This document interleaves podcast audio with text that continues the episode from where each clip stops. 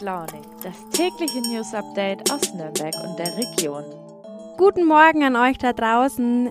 Hier ist wieder eure Nina mit Früh und Launig. Ja, ich hoffe, ihr hattet gestern einen guten Start in die Woche. Ich bin mal ehrlich, ich nicht so. Ja, als ich gestern aus dem Haus gegangen bin, was natürlich wieder viel zu spät war, habe ich gemerkt, dass ich total falsch angezogen bin, weil es einfach super kalt war. Naja, was hatte ich natürlich an? Sneaker und Softshelljacke. Ja, Schlechte Entscheidung, aber ich habe in der U-Bahn gesehen, ein anderer hat sich noch schlechter entschieden. Da hatte nämlich jemand tatsächlich noch kurze Hosen an. Ja, äh, also kleine Warnung, auch die, wenn die Sonne manchmal noch rauskommt und uns so ein bisschen Sommer vorgaukelt, äh, sie lügt. Mittlerweile ist Winter, zieht euch warm an. Soweit der Service für heute. Jetzt widmen wir uns den wichtigen Themen am Dienstag, den 12. Oktober 2021. Ja, heute reden wir über die Corona-Krise und Hoffnungen im Nürnberger Einzelhandel. Außerdem schauen wir uns an, wie momentan bei Adidas und Co. die Homeoffice-Regelungen sind. Und dann gucken wir noch ganz kurz ins Ausland. Na, wer weiß denn, was heute vor genau 529 Jahren war? Ich verrat's euch. Am 12. Oktober 1492 entdeckte Christopher Columbus Amerika. Das hätte man wissen können. Naja, Grund genug, um mal wieder über den großen Teich zu schauen. Naja, seitdem Donald Trump nicht mehr im Amt ist, schwappen ja zum Glück weniger ähm, schlimme Infos zu uns rüber. Allerdings sorgte auch der neue Präsident Joe Biden für internationales Aufsehen. Äh, mal wieder ging es um einen Shutdown aufgrund einer Haushaltskrise. Wer sich erinnert, das war auch unter Donald Trump mal Thema. Und zwar Ende 2018 war das. Da wurde die Regierung für 25 Tage stillgelegt, weil man sich nicht über die Finanzierung der Mauer zu Mexiko einigen konnte. Den Stillstand, den konnte Biden dieses Mal abwehren. Allerdings kämpft er weiter in den eigenen Reihen für zwei gewaltige Investitionspakete, die er durch den Kongress bekommen will. Ja, dabei fehlt von einer jede Spur, und zwar Kamala Harris. Mit ihr an der Seite hat Biden ja den Wahlkampf gewonnen. Damals hieß es noch, man will zusammen regieren, aber jetzt bekommt man von ihr nichts mehr mit. Das Thema hat die DPA aufgegriffen und einen Text geschrieben und über den Text habe ich mit meinem Kollegen Hans-Peter Reitzner gesprochen. Ja, Hans-Peter, was hat man sich in der beiden Regierung denn von Kamala Harris erhofft? Nun, äh, auf jeden Fall angesichts von ähm, Bidens Alter, alter weiser Mann könnte man ja sagen, war sie natürlich der Gegenpol Ursprünglich hatte sie ja äh, ebenfalls die Präsidentschaftskandidatur angestrebt, war aber im Wettlauf mit beiden bei den Demokraten gescheitert und er hat sie ins Boot geholt, ganz klar, um die Frauen anzusprechen, dann natürlich die Jüngeren, die schwarze Bevölkerung, asiatischstämmige und äh, alle jene, die sich in gewisser Weise benachteiligt fühlen und weniger von beiden selbst angesprochen fühlen. Es hat ja geklappt, sie sind gewählt worden, aber ja, jetzt ist die Frage, regiert Joe Biden jetzt im Alleingang oder ist es halt doch ein Team, wie im Wahlkampf versprochen? Schwer zu sagen, zumindest finde ich das.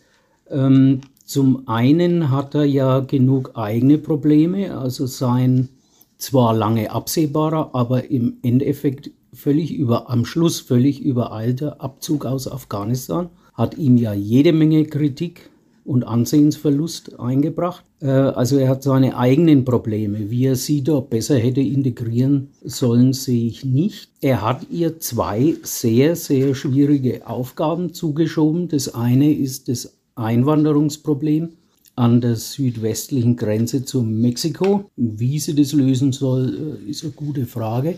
Äh, sie tragen immer noch die Bürde von Trump-Entscheidungen vor sich her ohne das letztlich komplett aufzuheben. Und sie äh, hat also Guatemala äh, zum Beispiel bereist und hat dort als Losung ausgegeben, kommt bitte nicht in die Vereinigten Staaten, was ihr wiederum große Kritik der Linken in, bei den Demokraten eingetragen hat. Und zweitens hat er ihr das Thema zugeschoben, die Wahlrechtsreform in USA, was eigentlich eine Sache der Bundesstaaten ist. Also das ist noch viel komplizierter und stößt auf noch viel mehr Schwierigkeiten als in der Bundesrepublik, äh, weil natürlich die Parteien da äh, bestimmte Regeln aufgebaut haben, die sie begünstigen.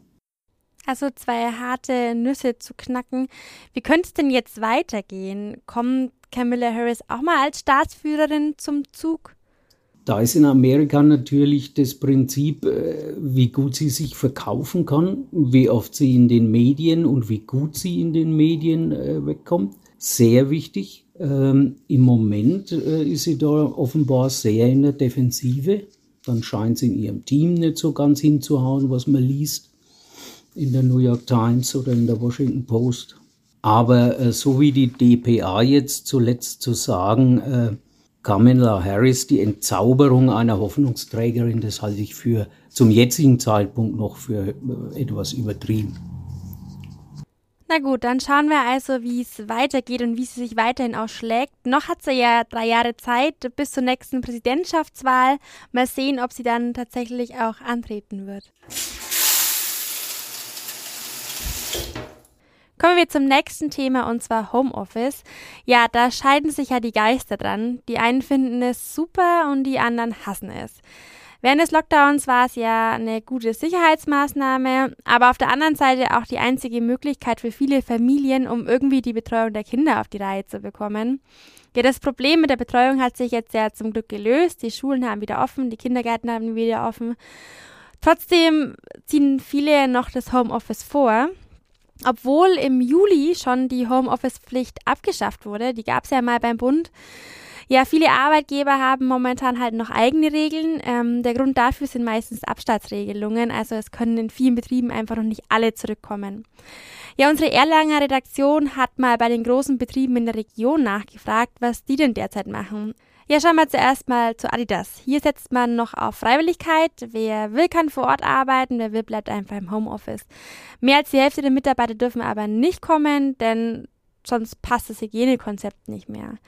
Bei Puma sind bereits 80 Prozent der Mitarbeitenden wieder zurück im Büro. Das war tatsächlich auch nie ganz verweist, denn ein Sprecher sagt, dass vor allem viele junge und internationale Kolleginnen auch in den harten Corona-Monaten da waren. Ein ganz anderes Bild zeigt sich bei Siemens. Hier sind derzeit nur knapp 15 Prozent der Mitarbeiterinnen im Büro. Die meisten ziehen also Homeoffice vor. Wie ein Sprecher erklärt, wünscht sich da auch die Mehrheit eine Mischung aus Homeoffice und Office Work. Deshalb gibt es jetzt auch nach der Pandemie die Möglichkeit, zwei bis drei Tage mobil zu arbeiten. Ja, bei dem Thema bin ich tatsächlich ein bisschen zwiegespalten. Einerseits ist es schon praktisch, neben der Arbeit die Wäsche zu waschen oder mal die Spülmaschine laufen zu lassen. Ja, aber auf der anderen Seite finde ich es gerade in der Ausbildung schwierig, viele Kolleginnen nur online kennenzulernen und der persönliche Kontakt fehlt einfach. Es bleibt in dem Thema auch weiterhin spannend, wie die Diskussion um 3G am Arbeitsplatz weitergeht. Gestern Abend haben ja die Gesundheitsminister der Länder darüber beraten und dann entschieden, dass es keine einheitliche Regelung geben wird. Man einigte sich lediglich darauf, dass ein Paragraph im Infektionsschutzgesetz dafür geeignet wäre, dass die Länder eigene Regelungen für Beschäftigte mit direktem Kundenkontakt erlassen können. Ganz schön kompliziert. Ja, in Bayern gilt es auch schon, zum Beispiel bei Erzieherinnen und Erziehern. Wir haben zwar heute schon eine Zeitreise gemacht, ich würde euch aber gleich nochmal auf eine mitnehmen, dieses Mal aber nur ein Jahr zurück in die Vergangenheit. Wer sich erinnern kann, es war Oktober, es wurde schon wieder ein bisschen unruhiger wegen Corona, die Inzidenzen stiegen, Politiker kamen wieder zu Ministerrunden zusammen, ja, dann kam so der Lockdown Light im November und dann auch der komplette Lockdown. Besonders getroffen hat das ja den Einzelhandel. Nach der langen Schließung im Frühjahr dann auch noch dieses ausgefallene Weihnachtsgeschäft. Ja, vielen hat das so den letzten Stoß versetzt und ja, auch vor Corona war es ja nicht einfach. Denn gerade in der Innenstadt mussten viele Läden schließen, weil der Onlinehandel immer größer wurde. Ja, diesen Frühjahr durften dann alle wieder öffnen, auch wenn unter Auflagen. Ähm, es war so die Rede von großen Neustart des Einzelhandels. Ja, meine Kollegin Silke Rönnefahrt hat sich mal die jetzige Situation in der Nürnberger Altstadt angeschaut und ja, wurde sogar positiv überrascht. Liebe Silke, du hast ja für deinen Text mit der Inhaberin des Spielzeugladen Pfiffikus gesprochen. Was war denn da los? Ja, der Spielzeugladen Pfiffikus, den gibt es schon seit 35 Jahren. Der war äh, zuletzt in der Ludwigstraße, also eher in so einer Randlage der Innenstadt. Da war es schon vor der Pandemie nicht einfach, wie mir die Inhaberin erzählt hat. Aber durch die Pandemie war es dann endgültig schwierig für sie und sie stand eigentlich vor der Frage, ob sie überhaupt noch weitermacht. Und wie ging es dann weiter? Ja, sie musste dann kurz vor Weihnachten letztes Jahr bekanntlich schließen, wie äh, viele andere Geschäfte auch. Und das Weihnachtsgeschäft ist in ihrer Branche sehr, sehr wichtig. Da machen sie einen nicht unerheblichen Teil ihres Jahresumsatzes. Und äh, da hat sie eben dann sich schon gefragt, ob sie nicht sogar ganz aufgeben muss. Und jetzt hat sie aber äh, mitten in der Innenstadt vor wenigen Wochen den Neustart gewagt, weil sie gesagt hat, wenn sie weitermacht, dann muss es an einer anderen Stelle in der Stadt sein, dort, wo sie stärker gesehen wird. Und wie sind Ihre Erfahrungen damit?